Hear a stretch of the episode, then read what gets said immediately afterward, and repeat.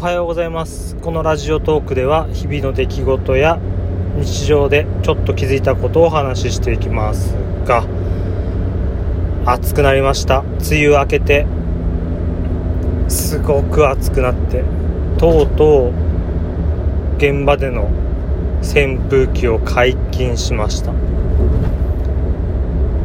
セミの声が聞こえてくるとねああ夏来たなーっていう感じがすごいですよね。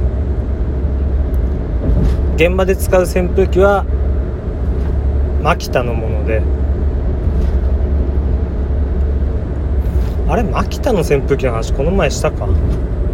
なんか軸が微妙にずれてるというか。まあそれを引っ張り出してきて。現場で使おうと思います。昨日もね暑くてほんと死ぬかと思いました。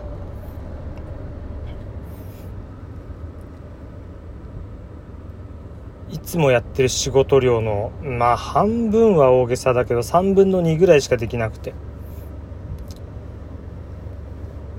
残り仕事を今日少しやってって感じですね。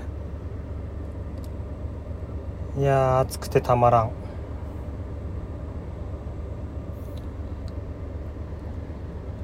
まあそんな感じですかね。皆さんも熱中症には気をつけてください。水分補給と塩分の補給。忘れずに。それでは最後まで聞いてくれてありがとうございました。次回もよろしくお願いします。それではこの辺で失礼します。